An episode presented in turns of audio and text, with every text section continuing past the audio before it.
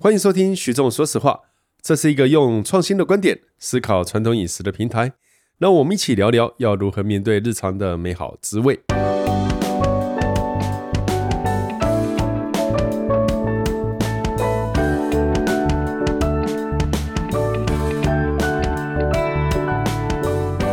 大家好，欢迎收听徐仲说实话。呃，我们今天要讲一个非常特别的主题，以往我们都讲是这一个呃。你们两个不要再比赞了，行不行啊？啊，以往我们讲的都是这个跟食物有关，今天我要谈一点跟食物相关的，而不是直接有关。有关有关跟相关有差别，有笔画不一样，因为我现在找不到那个词。相关是间接相关。哎、欸，这个讲法我同意，果然是这个呃酒类专家王鹏，让我们掌声欢迎王鹏。哎哎、自己自己带。现场的人要要鼓掌，要鼓掌，自带掌声。我们会说哈，呃，找王鹏来有一个原因哦，因为我们之前在呃谈到台菜的时候，那我一直在思考，呃，以前在这个酒禁还没开的时候，其实台酒公卖局的很多的像鹿儿酒啊，呃，玫瑰红啊，哦，或者是这个米酒啊，哈，呃，这些都是我们会常来搭配的东西。好，那后来酒禁开放以后，你就会发觉，哇。尤其精酿是啤精酿啤酒，嗯，它的市场简直多到一个让你算不清楚。尤其是这几年精酿啤酒的这一个，我觉得啦，哦，呃，口味有一点对我而言有一点太 over 了，太精了，它太过分了。就是呃，我反而会觉得我不知道喝在喝酒还是喝有酒精的果汁，嗯，因为这几年的精酿啤酒，我觉得它就分两个，一个是纯饮，一个是配菜。那纯饮的话我就算了，那当果汁嘛。可是配菜我觉得它是有难度的。就呃，王鹏那一天拿了几罐特别的精酿啤酒给我，我们去新叶台菜吃饭的时候，有那个呃番茄梅子口味的啤酒。我说哇，这不是台湾的著名的前菜，你也把它变成啤酒，也有呃金桔，对不对？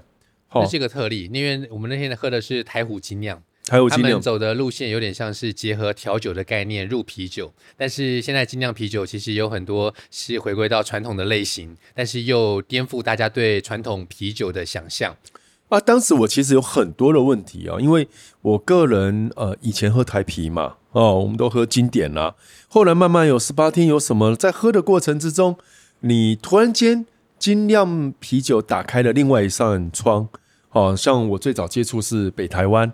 好，那我记得我第一次喝到荔枝啤酒是有一种哇哦哦那种，我原来啤酒可以这样玩，因为我之前对啤酒不懂，但后来慢慢接触，从比利时，从很多地方接触更多的文化，会发觉这个世界真的很广阔。所以我在询问这个王鹏啊，我在说，诶，那个呃啤酒这个世界啊，你能不能简单的介绍？那他旁边的助理就递过一张纸，哦，这张纸上面告诉我说，我可以呃这个去听这个叫。片路文化啤酒世界的路标，好，他说，呃，王鹏老师在片路文化上面有一个线上课程，哦，他第一门课在做自己的啤酒侍酒师，第二门课是做这个啤酒世界的路标，哦，那为什么可以念得这么顺呢？因为我背不起来，所以我就看小抄，哦，那他的意思说这些问题其实可以上这个呃王鹏老师的这个线上课程去理解它，但我个人是一个很懒的人，我愿意上课。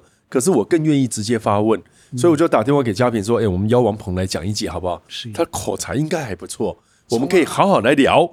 那聊的过程中，因为这个嘉平，我们意大利哦，理论上是不喝啤酒的，理论上，理论上喝喝喝，这几年开始了。这意大利的精酿很有名，不是这十年巴拉蒂那个什么才开始的？可是还是很多人很反对啤酒，尤其是那酿红酒的。他说那些在套了水，然后只要几天就可以做出来的东西，让我们一年的耕耘都。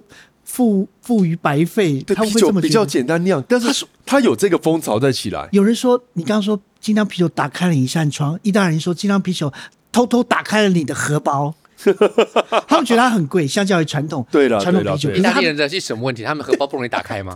啊，有啊有啊有啊，因为荷包在妈妈手上啊，还有太太手上，不在她手上啊，开了会出问题的，你要知道。我的荷包在保险箱里。哦，真的啊？那那你就没问题了，所以你赶快来讲啊！但是我想问一下哦。我觉得其实王鹏是一个很贴心的男人，真的。真的吗？我们今天主题哈，我结婚了啊，真的吗？你没机会了，不好意思，我有 王家平了，你是这样吗？都姓王，都是好男人。哎，真的吗？啊，好，那对不起啊，我开玩笑，我也我也结婚了，我老婆不反对你跟王家 平在一起。no no no no no，不是这样讲。我这样没有提出声明，是不是完全？我会开小发台车，在各个市区、市区巷道，妈做出我的声明。嗯，我什么声明？我先讲说，我说王鹏是一个贴心人，是因为我们一开始说今天要来讲这一个呃啤酒，但是你今天带的是红酒，嗯，所以代表你不止啤酒厉害嘛。是。哎，我认识的王鹏，我其实我我是知道他的红白酒酒类的专家很厉害，是 wine 这件事情哦。但是其实呃，我会觉得台湾这几年哦，其实自己酿酒这件事情，好像成为一个显学。哦，呃，六大基酒里面除了 Takila 没有酿以外，其他好像都有能酿了。嗯，那王鹏，你要不要聊聊看？在台湾啊，其实我们可以做很多种类的酒。嗯，呃，葡萄酒也有，然后你种米，你可以做米酒，你可以做、嗯、你你你可以做米相关的，然后再再制的，啊，然后你也可以做高粱酒，你也可以做水果酒，水果酒可以是再制或者是水果发酵酒或水果蒸馏酒。啊、你有甘蔗，你有蔗糖，虽然现在来讲没那么便宜，但是兰姆酒就出来了啊，是对。那所以除了龙舌兰，它必须要种在墨西哥，嗯哼，在那个地方种植生产，然后装瓶才能够叫做 Tequila，嗯。但是台湾没办法，但是其他都可以啊，连伏特加都有啊。呃、其实台湾也种了出来，在台东我看过。你说龙舌兰那个植物吗？对，Blue Agave 呀，种出来，种是两颗观赏用的。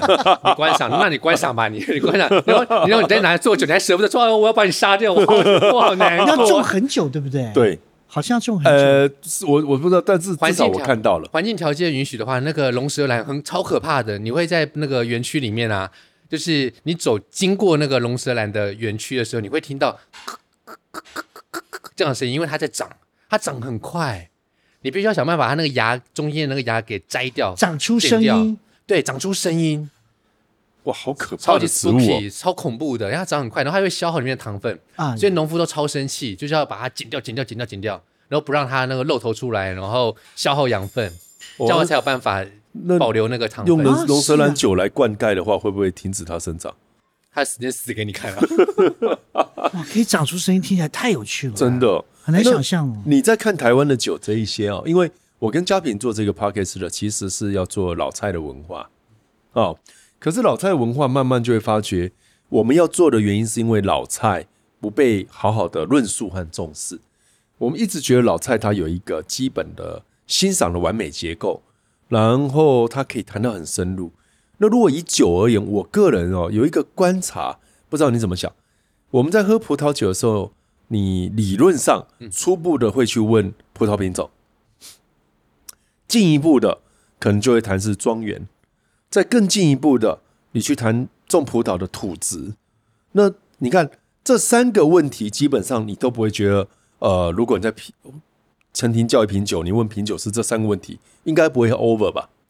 这算是基本的，你同意吗？他问他你结婚了没？哦，好，那我我通常会看对方是不是正妹啦。好，好，再说了，这重点不是这个。我说这三个问题应该不会 over 吧？是录音的里面的清流，哎，你有想过这个清流的感觉？那我的意思是说，呃，我们在喝小米酒的时候，如果你问他是什么品种的小米，嗯，是谁酿的，种小米的土质是什么，大家会觉得你好像。嗯，太过分了，会吗？会不会？徐兄，这个问题其实牵涉到两个层次，就是说你们喜欢老菜，那如果说在酒里面的话，我也喜欢老菜的那一种酒，就是说所有的酒种里面，它都有比较传统的类型，比较原产地的。经典款的、经典款的或经典产地的，那也有比较现当今的潮流或是当今的技术，或者是新开拓的疆疆域，就是葡萄酒的疆域，那。如果你在美国做日本酒，我会说你何不去喝日本酒呢？日本的日本酒啊，干嘛干嘛喝日本人在美国酿的日本酒？哦、好，所以啤酒也是这样子。那如果说如果说以那个老酒来讲的话，我会特别喜欢传统的酒的类型。嗯。然后如果说刚刚讲到什么小米酒啦，那这些就是说比较晚近兴起的这些酒，它其实不见得是很创新的东西，但是它可能试着把传统的制成把它。卫生化、现代化，然后军医化，然后最后可以变成一个有商业价值的东西，而不是只是一个就是原住民在喝的，或者是小规模酿造的，我、嗯、自己在在家做的。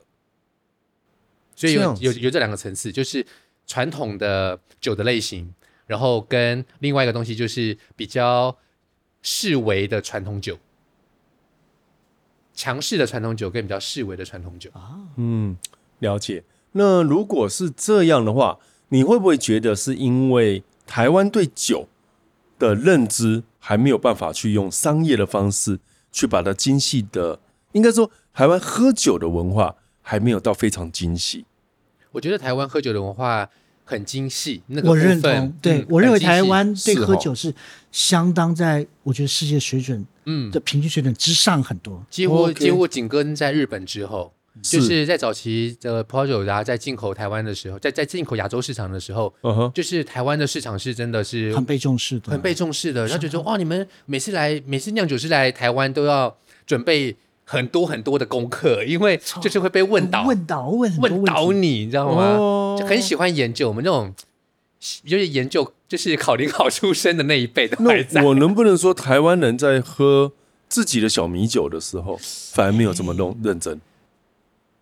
认真与否，那还是另那还是其次。我觉得小米酒的问题，或是台湾原生的酒种的问题，在于它还没有开始被发扬光大，或者是它正在被发扬光大的路上。可是我们当今还没有看到。OK，我们可是我们常常会话题上挂在口中的小米酒，小米酒。那你的问题是没有发扬光大，它是差在哪一个环节没有被扣上去，而不能让它更被欣赏，更被能够呃分分的很仔细的去了解。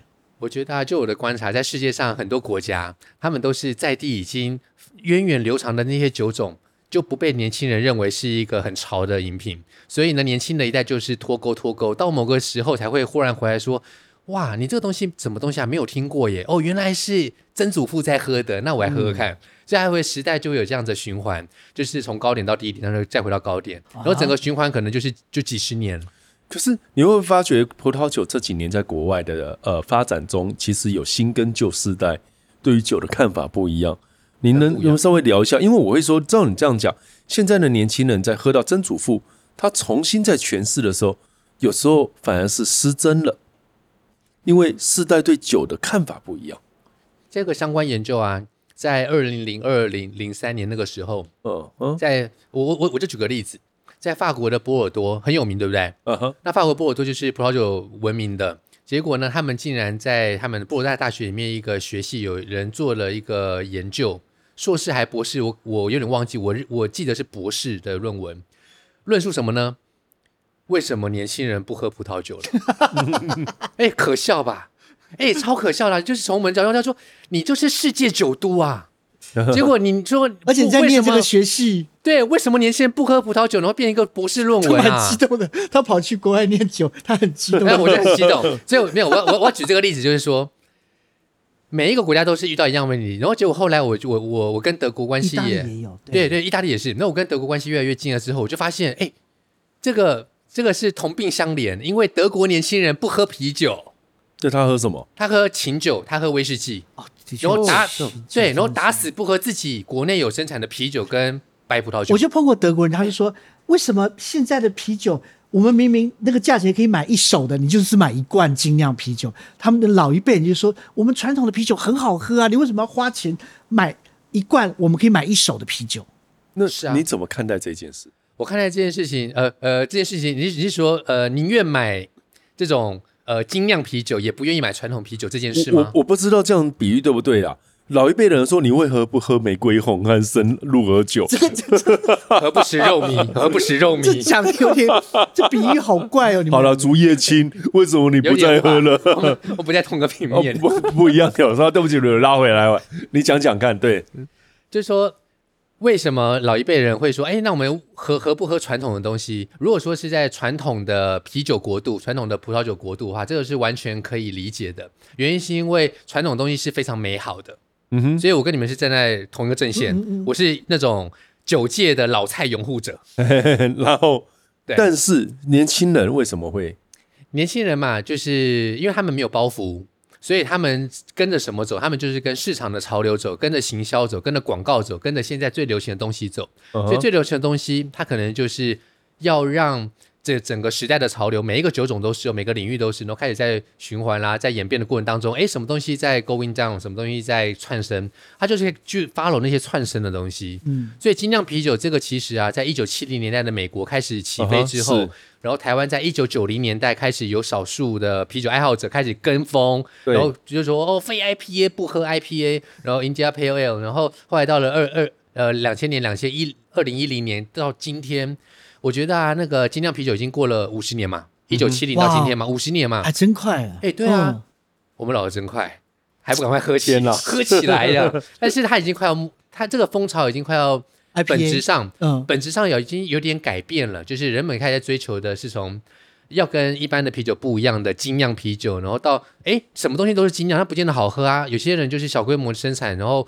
品质不好啊，也叫精酿。那我要走我要的精酿是什么？是要有工艺精神，哦、但是可能是大规模酿造，可是又有独立创新的的大酒厂。哎，这这两个东西合在一起蛮有趣啊！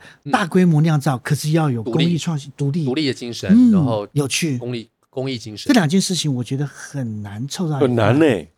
你要大量生产，可是它的成本、它的设备会很高。你要兼顾到市场，有时候有些人从市场考量，又不敢做一些。独立创新的东西，它的东西听起来是是有点悖论，可是它实际上是做得到的。啊、原因是因为在这个市场里面，哪怕只有百分之五的人要喝这样子的精酿啤酒，嗯，这个市场这个已经足够支撑那一些愿意生产的人去生产，然后满足这样的市场。是，而你因为你要满足这样的市场，你必须要稳定的，然后你必须要大量的生产，然后你要一直在想有新东西，所以就让少数的人去做这件事情。是。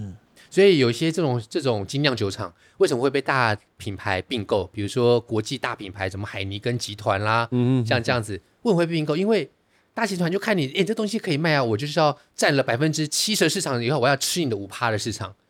那所以他们就是试着去并购。所以并购这件事实说明了什么？说明了独立酿造、精酿、工艺精神有它的市场，有它的市场，而且就是说很难维持，因为我把持不住。哎，我很想把我的都把我的酒厂。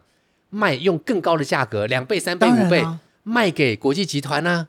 那卖了之后呢？还能他还能够维持那件事情吗？这就是现在的争议点。这个争议点在二零一三、一四年开始慢慢白热化了。今天，然后今、啊、现在已经有点趋于平缓或平衡点，就是没那么白热化了。也就是说，你在过去的七年来没有被并购的，那 OK，你就是 Independent Brewers。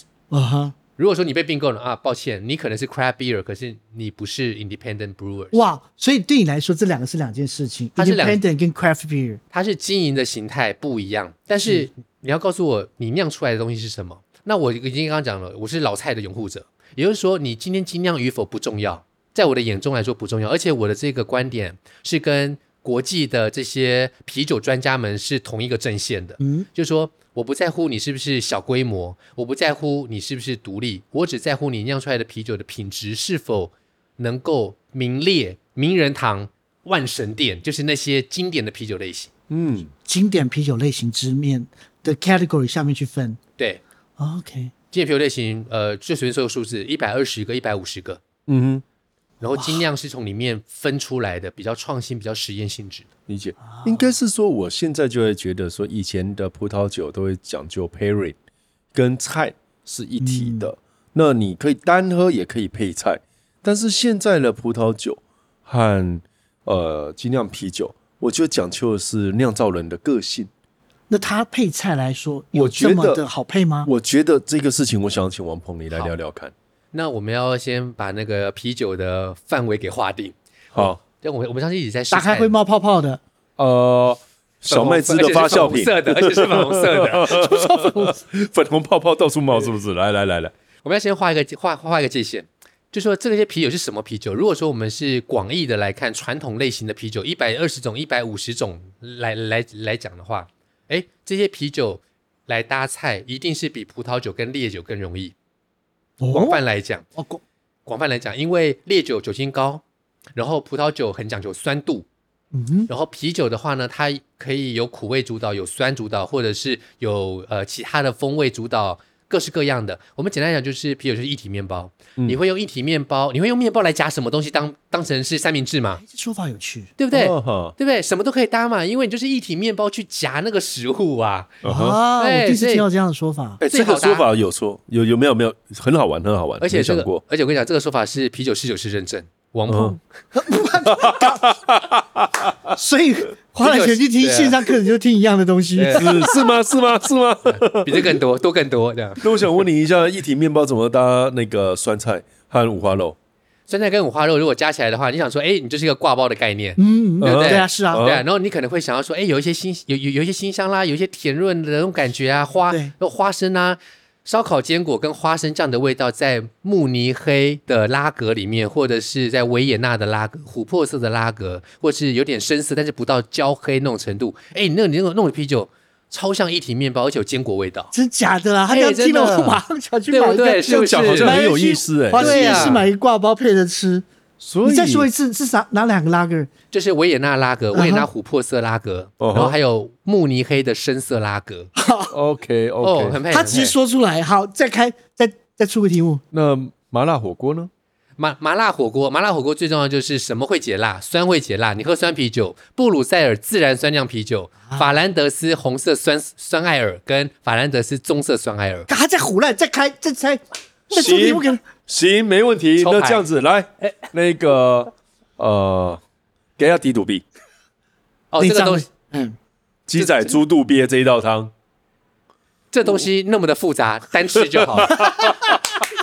哇，这我就放弃了，太猛了，好厉害哦！来，嘉平轮到你，意大利。意，你刚刚说意大利在啤酒这方面，我相信其实，在意大利也很多的精酿啤酒厂而串出来，且他们喜欢加香料。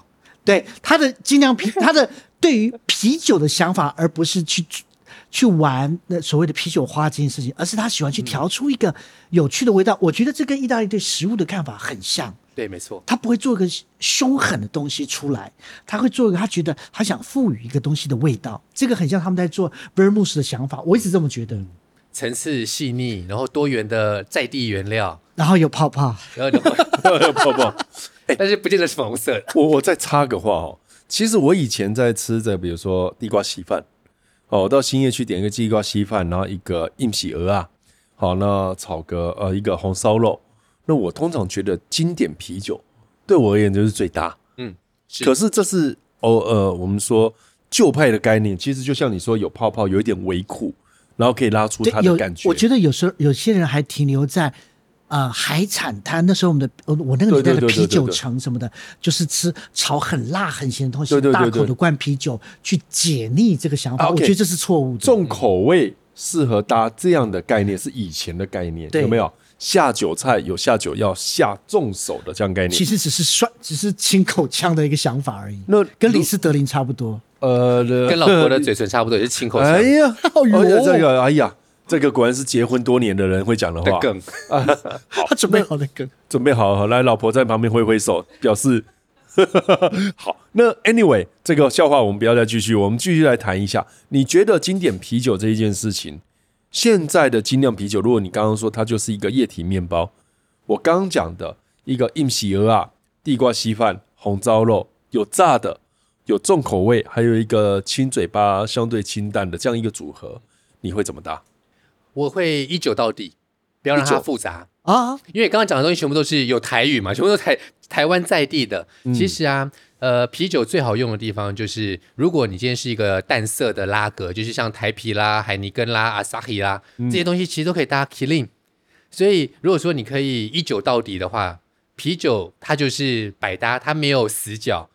有人就是喜欢 Killing 一番炸的那种绵密的口感，然后配合玩这种呃很含蓄的苦味，然后香气。有人喜欢 Asahi 那种一下不去就像明显的苦味。尾巴就是有点像被剪断一样，就是说很干净。你不要说剪断好不好？没有好难过。dry，呃扭断 消失，他这样形容蛮有淡趣的。出，哦对不对？然后你然后你可能喜欢喝台啤，是因为喜欢喝苦的，就是喝台啤经典经典台啤 classic。对对对对如果说比较不喜欢苦，那就喝台啤金牌。嗯如果说你比较有钱，就喝十八天，嗯，好就那么简单。所以就是呃，简单的啤酒可以一酒到底一。酒到底。因为我后来发觉，如果我们这种经典的来配意大利菜，反而搭不起来，嗯，很奇怪。那意大利酒搭意大利的啤酒，我觉得搭得起来。它的橘呃，我觉得是味道的深层的程度。嗯，这个我倒是有不同的看法，因为我一直觉得意大利在吃饭的时候不是搭配的很多一体在吃的，因为我觉得啤酒的在饮用的量是不是会相对的较于红白酒会高一点点，速度速率高一点点。我觉得这个在对于意大利，它对于料理的它进入口腔的感觉，我觉得比较不太一样，那个节奏不一样。我这样讲对吗？还有就酒精跟风味，就是啤酒酒精比较少，嗯哼，所以呢，你就会想，哦，不是觉得啊，多喝一点当当当水喝。是。那如果说当你想要喝少一点的时候，你有一个解套的方式，就是不要让酒精提高的情况之下，你让风味变多。也就是说，喝一小口你就已经有足够的风味，它是变成酱料的一部分。是是是是是它不再是饮料，它是酱料。那似乎就只有精酿啤酒才做的一件事。对，就是精酿啤酒。所以为什么意大利的那个精酿啤酒好有名？就是因为它就是串起来了。事实上，我最早是认识巴布拉那边的巴拉丁。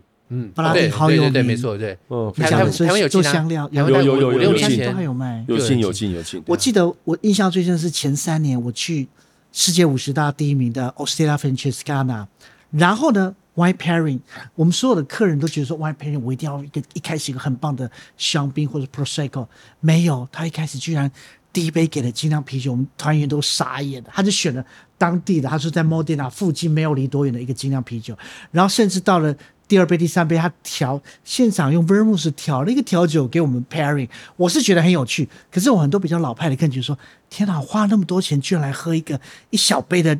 精酿啤酒，最后有啤酒，最后最后有葡萄酒吗？有有有有。哎，那我可以总结一下：一来先喝 beer，再来是 Modena 的，然后再最后是 wine BMW，高不高级？什么梗啊？这个梗实在太了不起了，因为我完全听不懂。对了，话题话题到这里，我突然间发觉嘉平轮到你发功了，我接不下去了。他右边已经已经已经有点结冻。我对我们来说，其实这又回到就是说，比较古板的人嘛，我要必须这样说吗？还是说比较开拓的人？可是我觉得不单纯是这个样子，有时候似乎很多新潮的东西，它有时候它的东西是在一个，就是因为新潮这件事情，事实上有这么大的强度跟这么深厚的力道吗？我有时候也蛮怀疑的。有时候我当然新的东西我都会想尝试，因为毕竟是厨师。所有的那种精酿啤酒，我都会想试试看，IPA、DIPA，还有什么的，呃，狗碎酸啤酒、Lambic，我都会想试试看。而且意大利很喜欢酸啤酒，意大利很意大利很酸啤酒。那我认识一个啤酒评审，叫做 Lorenzo da Bove，然后他是被誉为意大利啤酒教父啊。他做了什么事情呢？首先这样子，就是我在二零一三、二零二零一四年开始当啤酒评审的时候，就慢慢在国际大赛遇到他。然后呢，后来知道说，哎，为什么他总是穿着一个布鲁塞尔那康迪龙的那样子的 T 恤，一个酸啤酒酒厂的 T 恤？他说，哦，我帮布鲁塞尔的酸啤酒在意大利当大使这样。然后他那时候啊，就好几次，然后他有一次啊，他就是一个喝喝喝酒喝开了会那种站上桌子发言那种人。然后有一年在布鲁塞尔，他就站在桌子上发言，他讲什么东西？他讲说，哦，我们意大利的这个精酿啤酒如何如何啊，然后发展到如何如何，然后比利时如何。然后讲到一句话，是我想要讲，就是他解释了意大利的啤酒，精酿啤酒怎么样站上台舞台上的，因为他是个前辈嘛。然后他说，在一九九零年代的时候，有一个叫做 Michael Jackson，嗯，迈克杰克森的威士忌啤酒专家。哦，不是唱歌跳舞啊，同名同姓而已。当然，你喝多了你也会讲，哎呀，那但是他是另外一个人。然后。他在早期的啤酒世界啤酒地图集、世界啤酒书里面啊，呃，关于意大利的精酿啤酒或啤酒，也只写了两页三页啊啊。然后他就说：“你们知道吗？我们意大利现在多进步吗？现在他最新版的这个 update 的版本，我们里面有将近二十页。”你就知道我们意大利多么哇，就是。Viva 意大利啊，呃，这就是所以最后在唱 We Are 的确蓬勃发展，的确蓬勃发展，弯弯确实确实，而且意大利真的是近代，它是第一个兴起的呃精酿啤酒国度，在美国之后，应该是这么厉害。对，它在意大呃意大利之后还有很多的后期呃后来急起直追的国家，台湾的市场不多哎。对不对？台湾市场能够买到的不多。我觉得可能是因为讲意大利文的关系，因为意大利，因为因为语言它可能是一个隔阂。然后就讲到精酿啤酒，他可能要说，而且真的是很小厂，对不对？意大利意大利厂真的很小。我觉得一是小厂，二是进口也困难了。进口商的门槛比较高，嗯，还有如何去选酒。而且我真的不会想到意大利耶，我真的我连想都没有想到意大利的精酿啤酒呢。可是这回到我们刚刚在讲老蔡的问题啊，你嘉品刚刚讲。现在新的五十大，我们把它当做新派的西餐了。嗯，他们的我会这样说：如果你的心是很开阔的，在 pairing 这个选项，你不一定是要有酒精的，因为它是一个风味。所以你在思考，不论是不是精酿啤酒，还是葡萄酒，还是甚至没酒精的，它就是一个风味。而这风味可以引出食物的味道，或者是平衡食物的味道，这是在说。但这个概念。其实并没有回到台湾现在比较新的，或者是台湾现在或许有人在做，但是相对的很少。比如说，我们听过 T. Perry 啊，用茶叶是哦，咖啡也有哦，James 林东远哦都有做过哦。那呃，啤酒好像也有哦，但呃，这整个概念上你会发觉，大家都是为了喝葡萄酒啊，葡萄酒当然有了哈。哦当然都是为了喝葡萄酒、啤酒或咖啡，呃，或茶去喝，但是并没有回到一个本质，就是风味。那如果我们回到风味这件事情来看，彭姐，你刚刚也说老台菜一酒到底，他其实没有用风味来思考每一件事情。这或许是习惯，或者是这样子最方便。但那回来，如果我们要继续推老菜，你会不会觉得我们其实心要更开阔一点？我觉得这现在的问题比较不像是我们的心不开阔，比较像是我们台湾太小了。所以呢，在族群的融合当中，喜欢喝啤酒的、喜欢喝绍兴的、喜欢喝高粱的、喜欢喝进口酒的人，全部都混杂在一起。嗯，所以呢，就不会去意识到说我搭配什么菜一定要配什么酒，而是个人的味蕾变成了主导。所以有人就会去讲这件事情说，说啊，你喜欢喝什么？你的味蕾是最后的裁判。但是我不认为这是对的。嗯哼，我认为风味本来就是很主观的，没错。但是只有你不了解风味，你才会说你的风、你的感受是主观的，你就是对的。嗯，这有点像是你看不懂花，听不懂音乐。你说我喜欢的是最好听、最好看的。对，我喜欢就好，嗯、我只要我喜欢，有什么不可以？嗯、对，对我也觉得这不是。你在帮林强打歌吗？啊，那不是林强的。哦，说说不是，那勇敢向上给给。哎，我们家后面有著作权法，我这样翻唱别人的歌曲，没关系，一分钟以内是 OK 的，是这样吗？要是我喜欢有什么？啊，居然唱歌了！他居然在现场唱歌！嘉平不要输他，意大利哥，赶快！下次我来数来宝。所以，哎，真的假的？哎呀，哎，他跟你拼意大利文呢，真假的？太认真了。好，那我们现在就是说，你你刚刚讲的对，就是台湾我们接受的讯息非常多元化。可是，在多元化之下，我们玩家评为什么做 podcast 要推老菜？就是觉得论述失去了。